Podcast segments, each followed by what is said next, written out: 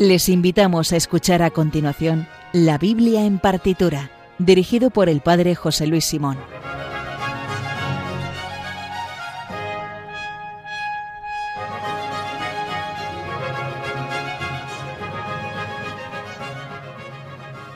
Yo creo que es lo único que dirijo en mi vida. Este programa sí que me hace muy feliz. Un espacio donde uno se siente que puede aportar algo a la vida, aunque sea muy poquito. Bueno, pues con esta melodía ya sabemos que vamos a escuchar eh, la Biblia y lo vamos a hacer en el formato de las partituras de los mejores compositores de música clásica. Eh, hoy tenemos a un viejo o nuevo conocido del, programa. Todos los que seáis Biblia, partiturófilos, estáis familiarizados con el eh, sacerdote más empedernidamente gendeliano que hay en nuestra diócesis de Madrid. Padre Gonzalo Barbez, ¿cómo está usted? Muy bien, muchas gracias por la invitación de nuevo, Padre José Luis. Es un placer, como siempre, venir aquí a esta casa y sobre todo para escuchar a Händel. Que somos, nos gusta mucho Händel. Nos, encanta. Nos encanta. Es que es ese, este ese contrapunto necesario, yo creo que a la estética y a la, y a la forma de pensar actual que es todo tan blue tan bla, viene Händel con los tambores y lo pone firme. El triunfo está en el exceso. Exactamente. Eso es lo que vamos a escuchar hoy. ¿En, en qué cosa hendeliana vamos a escuchar hoy? Pues un oratorio compuesto precisamente para un triunfo. El oratorio de Judas Macabeo. Muy bien, oratorio de Judas Macabeo. Igual eh, para muchos de ustedes les suena solamente una parte que escucharemos con, bueno, eh, lo primero es que como el oratorio es muy largo, dura aproximadamente tres horas, primero no le vamos a escuchar entero en este programa, desde luego, y, ni siquiera mm, en su totalidad en varios programas, porque eso nos llevaría como aproximadamente siete programas seguidos. Entonces hemos hecho una selección y hoy vamos a escuchar una selección de eh, tomada de las de partes de la primera parte, eh, la redundancia, y después haremos un segundo programa con fragmentos de la segunda parte del oratorio y un tercero con fragmentos de la tercera parte. Ni siquiera en tres programas lo escucharemos entero, pero vamos a escuchar yo creo que las partes más eh, significativas. Pero como hay que fidelizar a nuestros oyentes, es verdad que como apuntaba el padre José Luis, en la tercera parte, es decir, en el tercer programa que vamos a que vamos a escuchar hay una parte probablemente la más conocida de este oratorio e incluso junto con el Aleluya de Händel probablemente la parte más conocida de una de las, de las composiciones más conocidas de Händel, aunque no con la letra original, sino con otra letra que se escucha en bodas, en, bueno, en otros momentos. En la, BBC, bodas, bautizos. Y comuniones, es un texto clásico, pero bueno, lo dejamos que ustedes lo descubran porque tienen que escuchar este programa el siguiente y en el tercero lo escucharán. Oye, eso me ha gustado, lo de fidelizar a los oyentes. Muy bien lo hacemos nuestro. Bueno, mientras tanto, vamos a recordar antes de ponernos con ello que nos pueden escribir en el Twitter, arroba bibliartitura, si quieren alguna petición o hacernos algún comentario también al, en el mail del programa, la biblia en partitura, arroba radiomaria.es. Bueno, dicho lo cual, como tenemos mucho que hablar y mucho que escuchar, comenzamos en Radio María, la Biblia en partitura.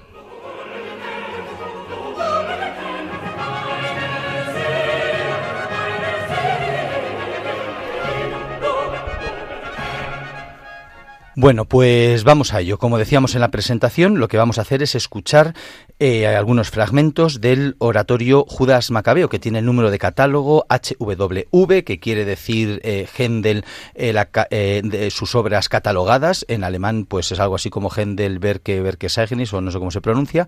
Y entonces está, fue estrenado en el año 1746. En concreto, se estrenó el 16 de abril.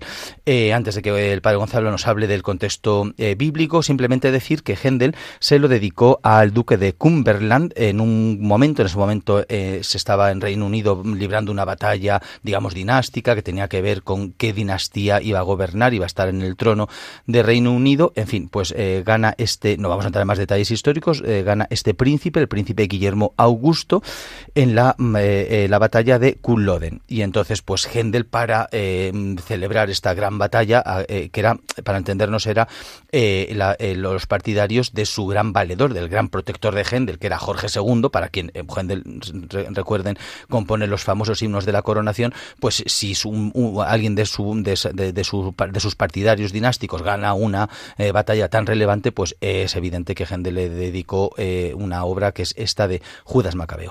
Como Judas Macabeo, ahora nos lo explica el padre Gonzalo, tiene que ver también con un conflicto, con ahí guerras entre dinastías, bueno, en este caso más bien entre países, pues bueno, toma este libro bíblico, que no es de los más conocidos, son dos libros en realidad, eh, uno y dos macabeos, de los considerados veterotestamentarios, porque se introducen eh, posteriormente al canon bíblico, y eh, le sirve este relato bíblico a Gendel para exaltar, digamos, la valentía de, bueno, pues sobre todo hoy al enemigo hay que vencerla, hay que, etcétera, y tiene que triunfar el bien y tal y cual.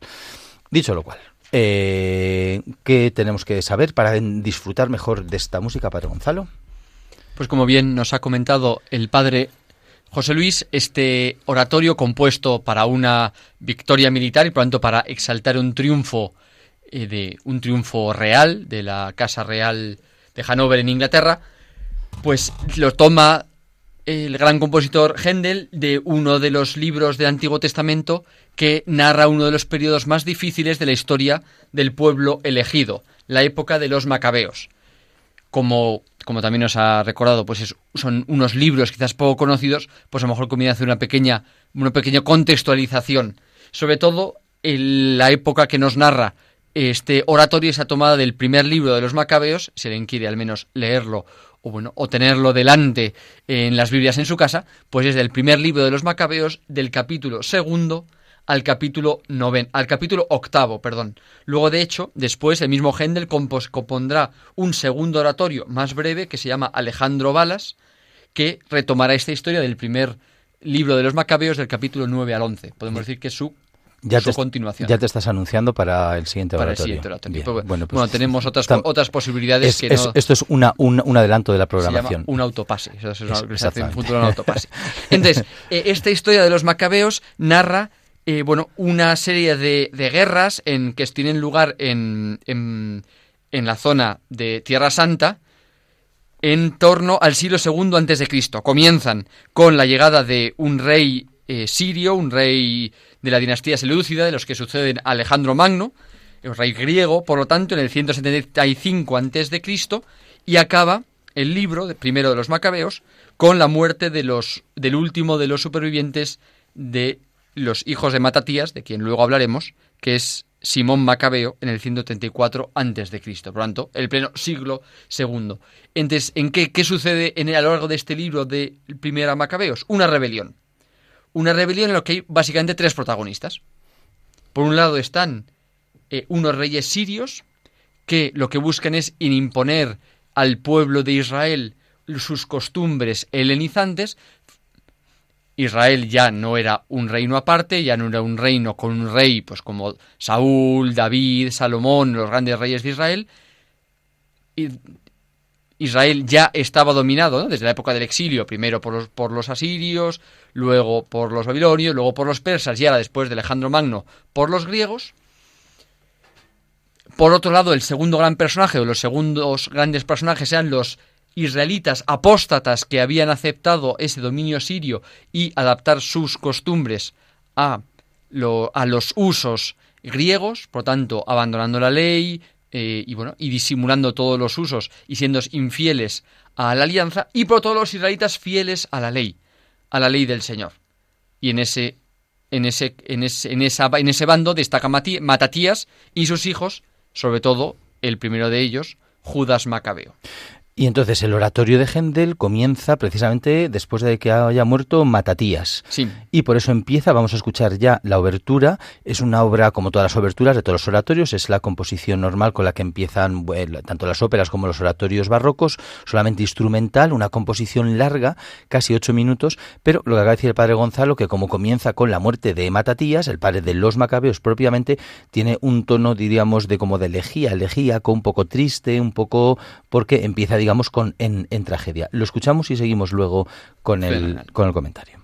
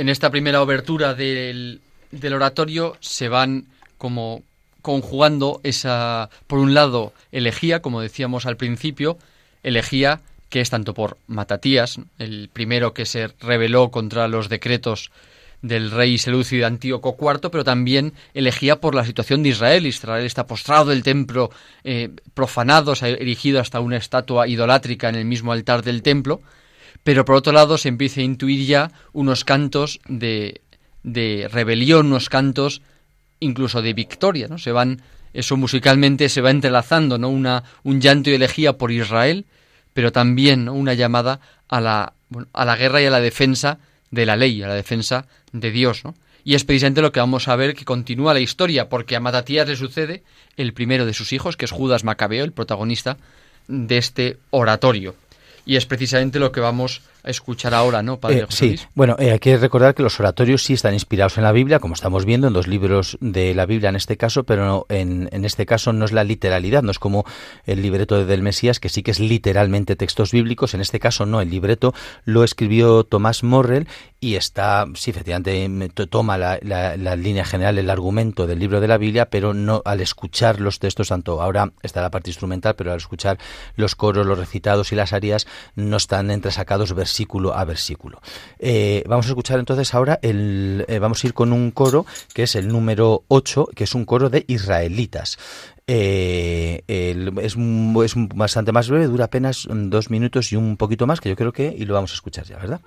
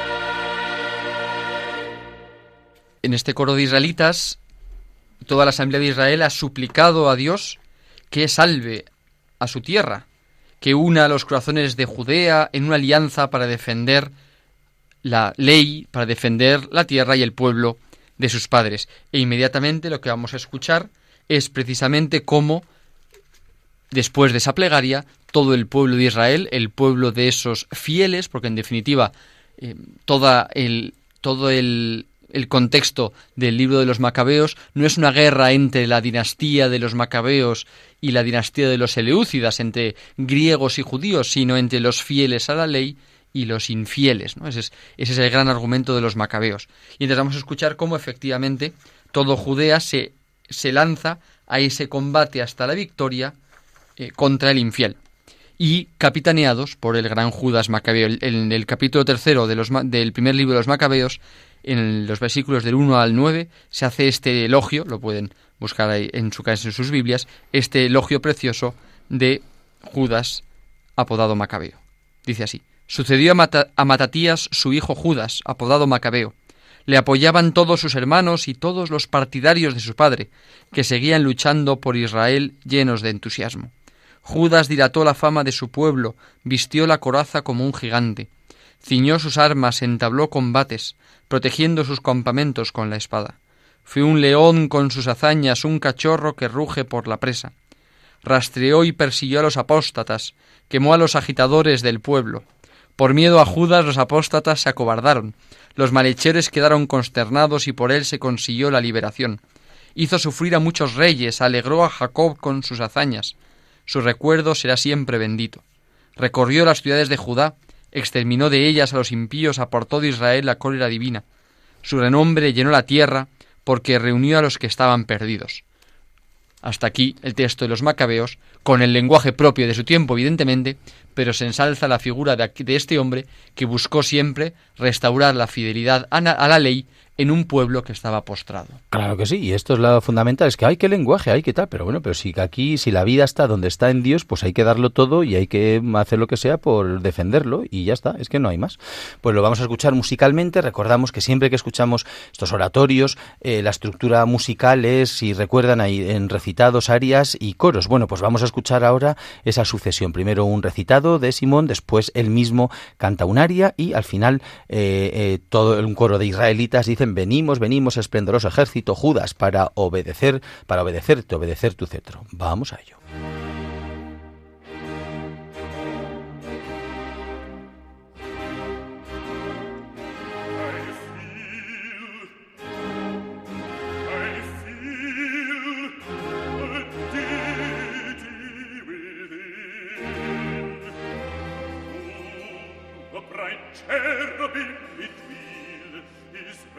glory is displayed.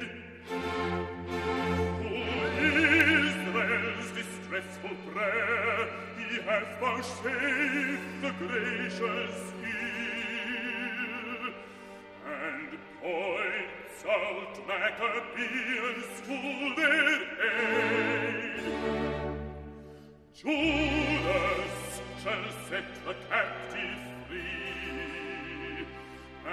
lilas alto victory.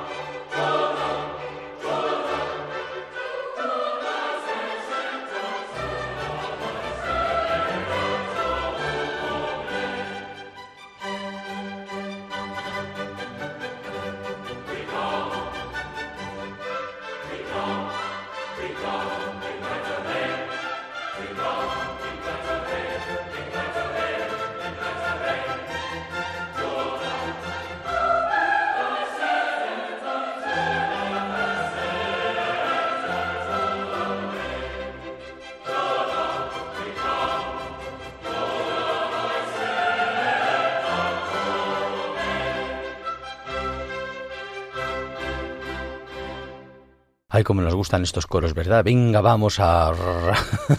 Musicalmente es como, venga, hombre. Así han cantado, ¿no? Tanto el aria, a las armas, a las armas valientes, una noble causa, la causa del cielo, requiere vuestro empeño en defensa de vuestra nación, religión y leyes. Y responde el coro, venimos, venimos, esplendoroso ejército, Judas, para obedecer tu cetro, ¿no? Claro, oye, es que esta espiritualidad es muy triunfalista, pero también es muy marcial. Oye, que en el catolicismo tenemos también unos santos estupendos que con una espiritualidad muy marcial lo del ejército. San Ignacio de Loyola, por ejemplo, y la espiritualidad jesuita. Exactamente. Pero que me parece que la Iglesia siempre ha leído este este libro de los Macabeos como muestra de esa espiritualidad marcial, pero entendiéndola desde la perspectiva del combate espiritual. Pues claro. Y de hecho también en una perspectiva martirial. Muchos de los textos que aparecen en los macabeos se usan, por ejemplo, en la liturgia, en, en, en, la liturgia de los mártires. En los porque bueno, porque se entiende que el combate de, claro que el combate de los mártires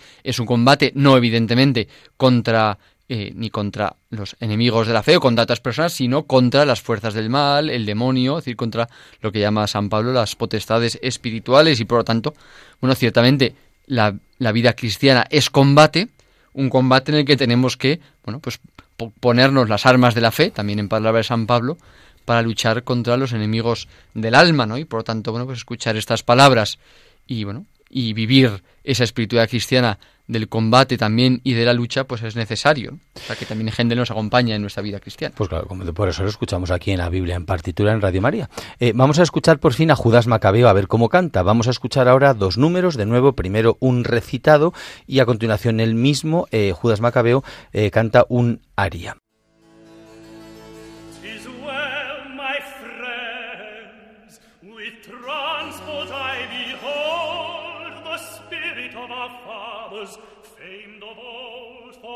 Exploits in war. Oh, may their fire with active courage you, their sons, inspire. As when the mighty Joshua fought, and those amazing wonders wrought, stood still, obedient to his voice, the Son, till kings he had destroyed, and kingdoms won.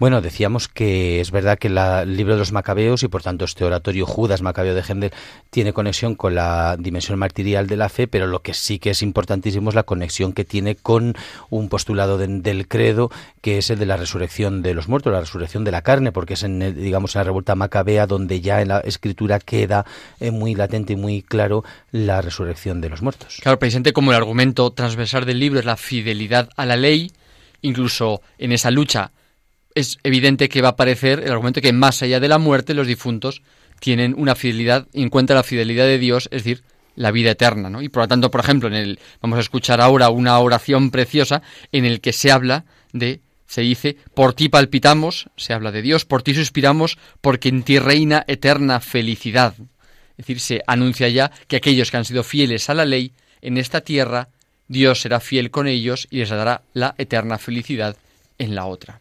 Claro, así es que el libro de los Macabeos o el oratorio Judas Macabeos son altamente recomendables eh, leerlo o escucharlo en noviembre, el día de difuntos, el día 2 de noviembre o si no en el mes de noviembre los textos de, los de los macabeos se utilizan, decíamos antes, en la liturgia martirial, pero sobre todo en la liturgia de difuntos y también se lee, por ejemplo, en el breviario, en los textos que leen los sacerdotes y los religiosos, se leen, de hecho, en el mes de noviembre. Bueno, pues vamos a escuchar el penúltimo fragmento de la primera parte de Judas Macabeo, que es este área de una mujer israelita.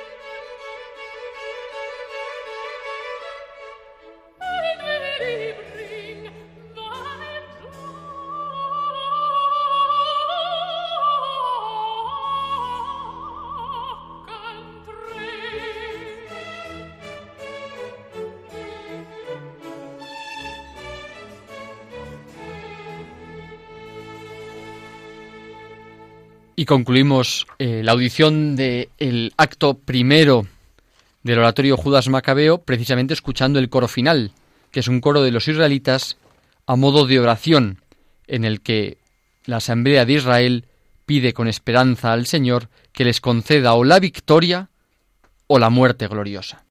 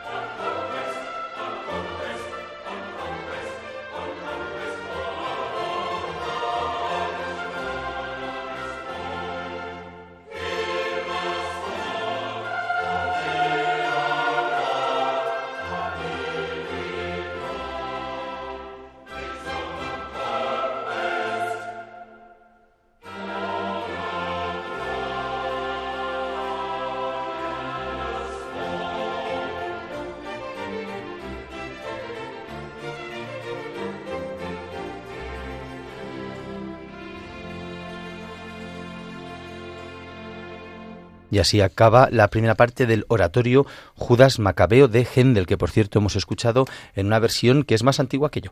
Es del año 1976, de, dirigida por Sir Charles Maquerras. Muchas gracias, Padre Gonzalo. Como vamos a continuar escuchando la segunda y la tercera parte en programas consecutivos, vamos ahora a continuar en Radio María con las secciones. Así que, Padre Gonzalo. Muchísimas gracias, Padre José Luis. Hasta el próximo programa, que nos quedan dos de momento. A por ellos.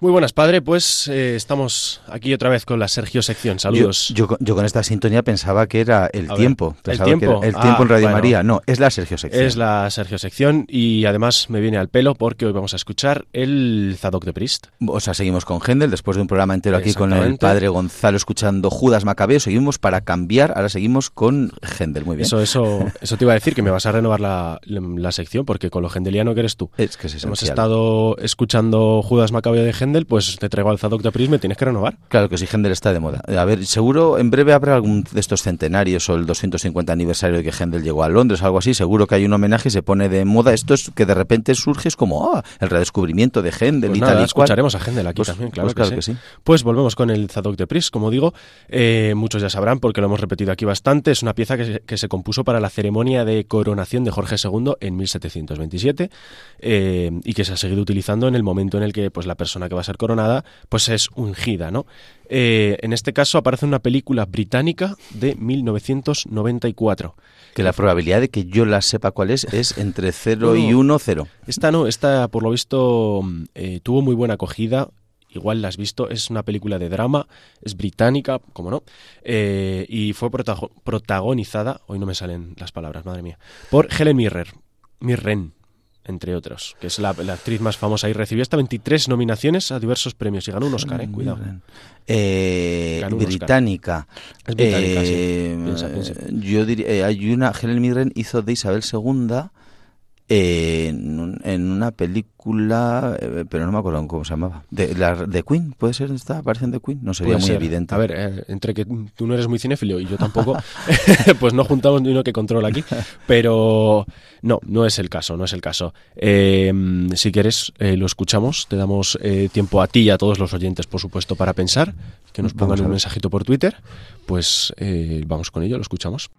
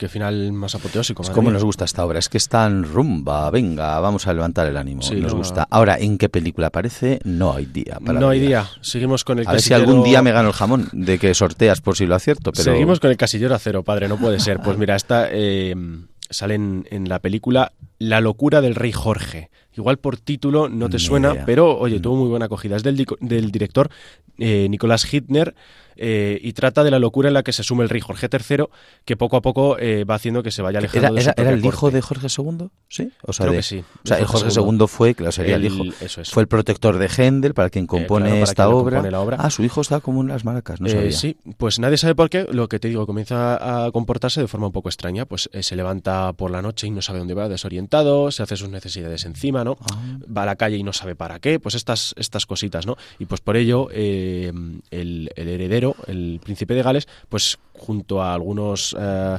colaboracionistas, vamos a decir, se lo intentan quitar de, de en medio.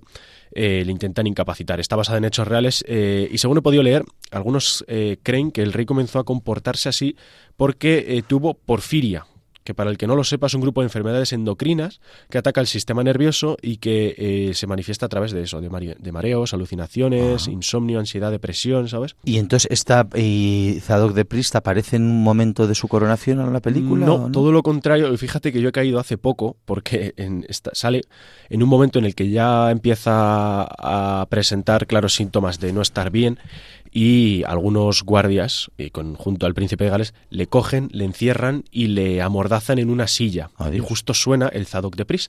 Y claro, yo, yo pensando, Ah. ¿por qué será? ¿Sabes?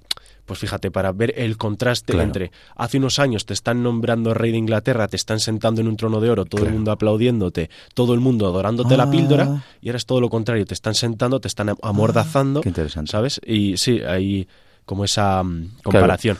Es bastante, bastante interesante, sí, y ahí le empiezan a decir, mm, el rey se tiene que comportar así, asá y así, ¿sabes? Se escudan un poco en el que, en que él está enfermo para decirle cómo se tiene que comportar y si el rey hace esto, le castigamos. Si el rey deja de hacer esto, le castigamos. Es decir, no era una medida como para que él eh, se recuperara, todo lo contrario, era una medida para castigarle, se sintiera presionado y dejara el... Claro, y mientras tanto suena Zadok de Pris, que es este texto del Antiguo Testamento, que lo que dice es larga vida al rey. Dios es- salve al rey, larga vida al rey, que el rey viva para siempre, aleluya, Claro, exactamente. claro que es- es- recordamos que es el momento en el cual es eh, coronado el profe- es el coronado el rey Salomón por el profeta eh, Natán y por el sacerdote Zadok, de ahí el nombre, y es como ah todo el pueblo celebra tal tal tal y claro Eso de es. una forma, o sea es como bastante no sé si sarcasmo, ¿no? Sí, es como lo pone en la película, sí, es sí, sí, como es muy, muy irónico, irónico, exacto, sí. exactamente, exactamente.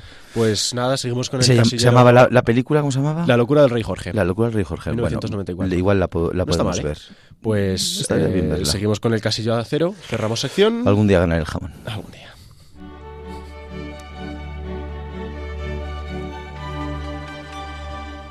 Oye, ha sido una redundancia, ¿no? Porque la, obra es la misma Sí. que la sintonía del, pro- del programa. Pero bueno, a ver. estamos a favor. Está todo bien tirado, claro que sí. Pues nada, hasta aquí y hoy, hoy solamente nos da tiempo a más secciones, así hasta aquí el programa de hoy. Y como saben, pueden volverlo a escuchar íntegramente en el podcast eh, que se encuentra tanto en la web de Radio María, radiomaria.es, como en la aplicación de radio que pueden descargarse gratuitamente. Eh, en el Twitter del programa, que es arroba bibliartitura, pueden escribirnos para hacernos una petición, dedicatoria o recomendación. Y además tienen la lista de obras que acabamos de escuchar. También pueden ponerse en contacto con el programa en el mail la biblia en partitura o por correo postal en la dirección Paseo de Lanceros 2, primera planta 28024, Madrid. Recuerden que en Radio María pueden escuchar Clásica en Radio María, presentado una semana por José Vicente Molina y otra por María José López. Y lo más importante es que escuchen música eh, y, y que hay que ser buenos. Y si no lo son, confiésense. Confiésense, claro que sí. Muchas gracias y hasta la próxima.